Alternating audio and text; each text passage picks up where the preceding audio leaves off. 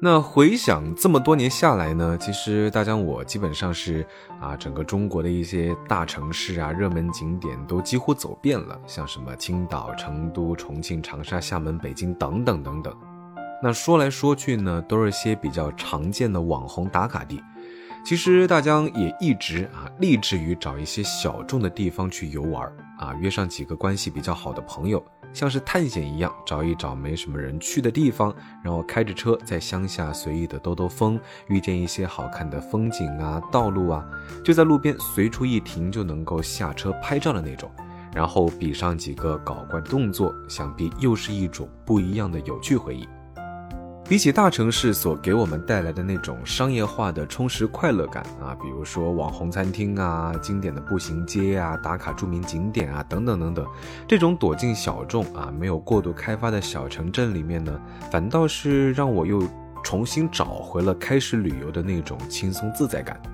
啊。那么你们呢？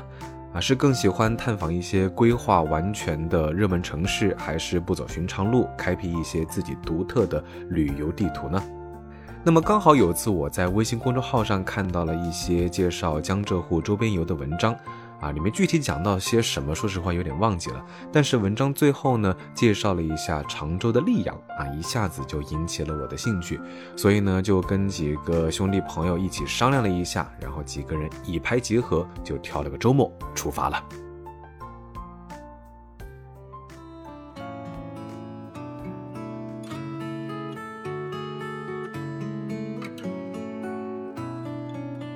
我们出发的那天呢，其实天气还不错啊，一路上经过阳澄湖以及无锡的太湖，那大片大片的湖水配上蓝天白云，暖洋洋的太阳照在我们的身上，让还没有到达目的地前，我们就在车上是已经非常兴奋了。那每个人都是跟着音乐，要么唱着歌，要么随着旋律摆动身姿啊，整个车子呢，可能都因为我们的过激动作而上下摇摆。那我们也在车上聊着天，吃着零食，不知不觉呢就到达了我们预定的民宿。它开在一个半山腰上面，大概是附近可能还没有完全开发起来，所以呢只有几个零星的民宿。尽管周围破破烂烂的，还有一些黄土堆啊啊，工人们正在施工建房子啊，但是说实话，民宿里面的氛围还是非常不错的。中式风格的庭院里面有一个给小朋友玩耍的跳床。正中间呢，还有一个小小的人造池子，配上旁边的石凳啊，灯光打下来，说实话还真的别有一番风味。周围的空气新鲜中呢，又带着一些泥土啊、森林的芬芳。那坐在院子里的秋千上，说实话，那个时候真正感觉到远离城市、放松下来的感觉。在简单放好行李以后呢，我们就继续驱车前往离天目湖不远的南山竹海游玩。那去往的途中呢，其实到处都能够看到网上所说的溧阳一号公路啊，红黄蓝三条线将公路分成两个车道，弯弯曲曲的，一直看不到尽头。我看到网上有很多人会趁着没车的时候坐在路中间打卡拍照。啊，说实话，这个行为真的，大家在这里要提醒一句，这个行为非常的危险啊，因为这里有很多急转的山路，一不小心呢，可能就会出现意外。所以这种美美的照片呢，我们还是在网上看看就好，千万不要模仿。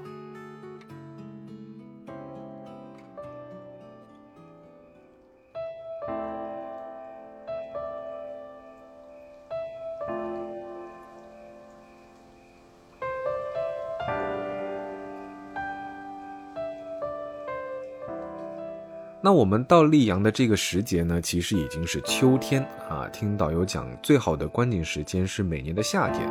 那个时候呢，竹林里面啊，翠绿的竹叶开得非常的茂盛。山上一阵风吹来呢，树叶与树叶之间发出的沙沙声，再用力的吸上一口新鲜的空气，会让你从里到外的身心都得到一种净化。但秋天的南山竹海呢，说实话也不错啊，有另外一种别样的美景。一些树叶变得枯黄，但是大部分还是碧绿的啊！远远的看过去，就是那种深深浅浅的色彩差异感。里面呢，有一条由石板建成的山路，一路往上。相传呢，这条是古代官府人员的重要要道啊。明惠帝朱允文就从京都，也就是现在的南京，从暗道逃到了溧阳来，再从这条官道上翻越过山，然后逃亡到了云南。那走在这条路上呢，看着两旁拔地而起的竹子，啊，真的有那么一种像电影《卧虎藏龙》的感觉。那里面周润发和章子怡在竹林上面打斗，一决高下的场景啊，真的是历历在目。微风吹起的沙沙声呢，仿佛感觉到了啊，听到了那种电影里面剑与剑之间的撞击声。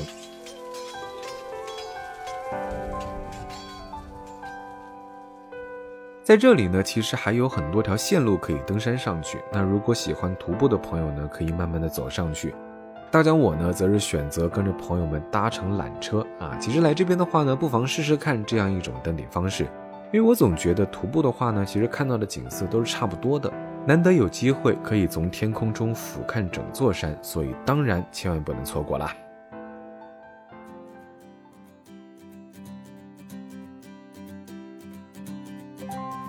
之后到达了下车点，我们就再往上走一走，到达了吴越第一峰。啊，距离嘛不是非常的远，但是两百多个台阶加上陡峭的坡度啊，也是让我们几个走的有那么一些些的辛苦。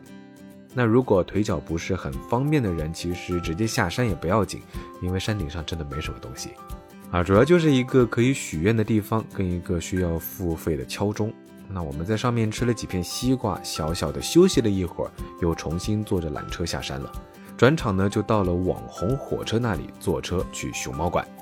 不过非常可惜的是，我们去的当天呢，大概是因为我们两位国宝大人心情不好吧？啊，一个是趴在树上睡着懒觉，另外一个呢就躲在角落里吃着竹子，基本上是脸都从来没有转过来看过我们一眼。啊，不过那个胖乎乎的背影和毛茸茸的耳朵，啊，真的是特别让人想上手薅一薅啊啊！如果想看大熊猫的朋友呢，大将在这里要提醒你们一句：只有乘坐地轨才能到达熊猫馆啊，徒步是无法上去的。所以呢，可以预先在门口买好套票，会比较划算一些。景区里面呢，还有小鸟天堂啊，里面有火烈鸟啊、鸵鸟啊、天鹅啊、孔雀啊、各种鹦鹉等等，可以顺道去看一看。那南山竹海其实能玩的主要也就是这些。那门口的标志性建筑寿星宫，千万记得打卡一下。还有山上的鸡鸣镇，也可以去晃一晃。它就像是一个小型的步行街，那里面有非常多怀旧风格的店铺，可以买一买竹制品啊、手工玩意儿啊，或者尝一尝街边小吃，比如说艾草饼啊、冰杨梅、臭豆腐，以及长得像竹笋一样的冰淇淋，还有装在竹筒里的豆花等等。但是说实话，鸡鸣镇里面的规模不是很大，大概一个小时左右就能够逛完全程，所以简单在这里面吃一吃，剩下的就出了景区再解决吧。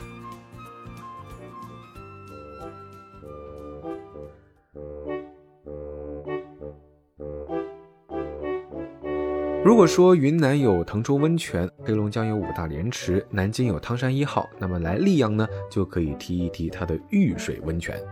在放眼望去都是竹林里的地方，边享受泡汤，边听着树上的蝉鸣鸟叫，这样的休闲惬意可是其他城市的温泉感受不到的哦。它也曾在二零一一年的时候被评为中国十大温泉之一啊，因此冲着这个名号，我们说什么都要来试一试。正好呢，玉水温泉离南山竹海不远，转几个弯就能到，所以呢，我们告别了南山竹海，就直奔这里，准备享受享受。这里的温泉呢，总计大概有五十多个，大大小小的池子都围绕着山脉而建造，因此呢，在很多的池子边上，你都能看到漫山遍野的竹林，而且随着不同的池子呢，你还能看到不同角度的风景啊，像常见的玫瑰池、中药池、碳酸池、薰衣草池，当然还有比较特色的像椰子池、啤酒池、薄荷池，这里都有。那么大江个人比较喜欢的呢，是需要乘坐电梯上楼的山顶竹间温泉池。整个池子虽说不是特别大，但是它是完全露天的，建在那种半山腰上面。旁边呢有几棵漂亮的桃花树，躺在这里泡上片刻，啊，大家觉得无论是开了半天车子的辛苦疲惫感，还是日常工作的压力呀，等等等等，一下子就全部被释放出去了。那整个下午到傍晚呢，我们都是泡在池子里的啊。准备离开的时候呢，也正好看到了太阳下山的场景。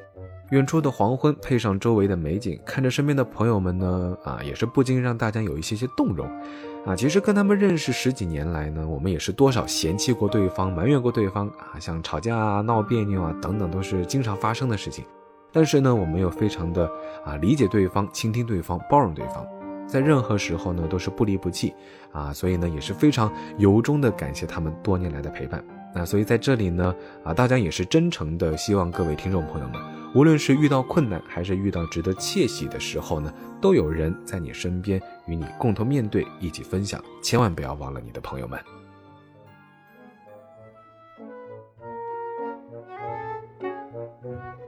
啊，好吧，嗯，说了一些煽情的话啊，也是有一点点鸡皮疙瘩起来了，有没有？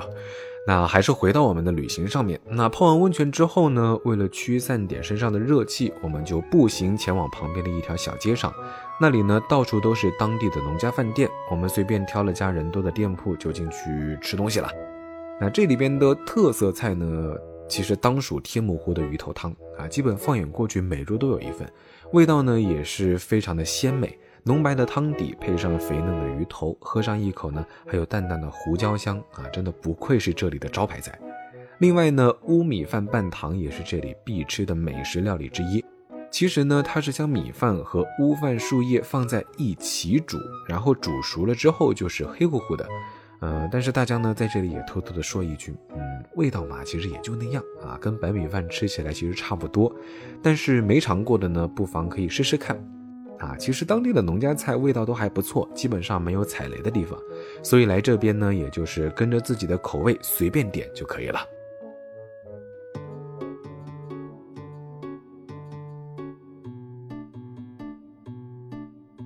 然后，其实常州溧阳啊，可以玩的地方还有很多很多，根据季节啊、天气的不同，还可以安排不同的活动。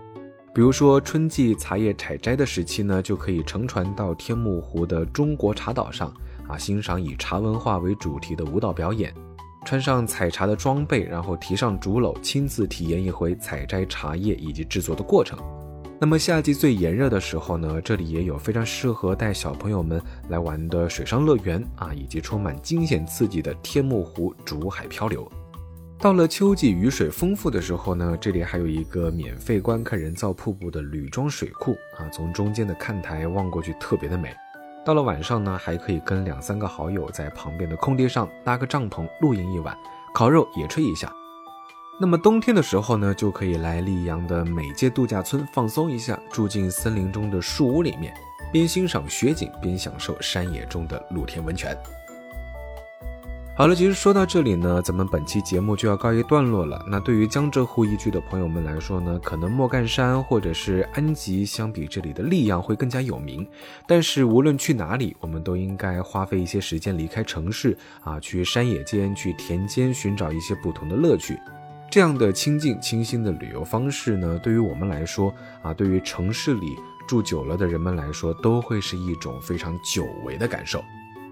好了，本期行走的背包到这里就先告一段落了。我是你们的老朋友主播大江，欢迎大家关注我的微博“谦大江”，谦虚的谦，也欢迎大家扫描节目介绍里面的二维码加我的微信，加入我的微信粉丝群，会有不定期的粉丝福利活动。大江浪啊浪，二零二零，我们接着浪起来！我们下期节目再见喽，拜了个拜。